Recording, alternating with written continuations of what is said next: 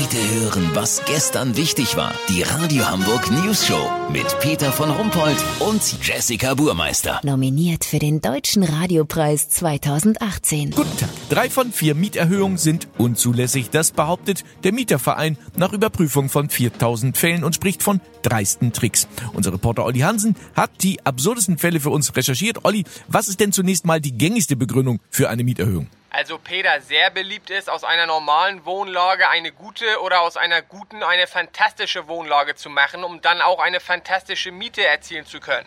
Eine Hausverwaltung wollte ein Mann in Dulsberg weismachen, dass Dulsberg im Grunde durch die wachsende Stadt jetzt ein Außenbezirk von Harvestehude ist. Weißt, wie ich mein? An Fantasie mangelt es den Vermietern jedenfalls nicht. Bei einer 73-jährigen Rentnerin aus Altona wurde die Erhöhung der Miete durch den gestiegenen Sollertrag Wohn im Viertel begründet. Das haben sich die Vermieter komplett ausgedacht. Genauso wie den ortsüblichen Palastzins, die Randbemessungsgebühr oder die Nominalobjektsteuer.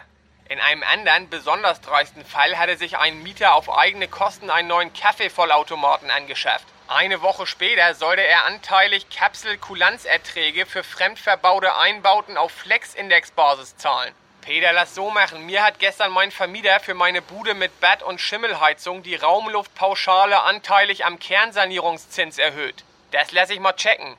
Sollte die Mieterhöhung durch den Spekulationsfabel-Provisionssockel tatsächlich gedeckt sein, melde ich mich noch morgen. Habt ihr das exklusiv, okay? Ja, vielen Dank, Olli Hansen. Kurznachrichten mit Jessica Burmeister. Tierwelt. Forscher fanden heraus, nur 12% der Feuersalamander entscheiden sich für eine Ohrenbestattung.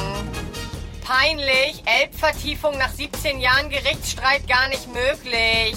Bagger stößt nach 2 cm Schlamm auf einen massiven Stahlbetonboden.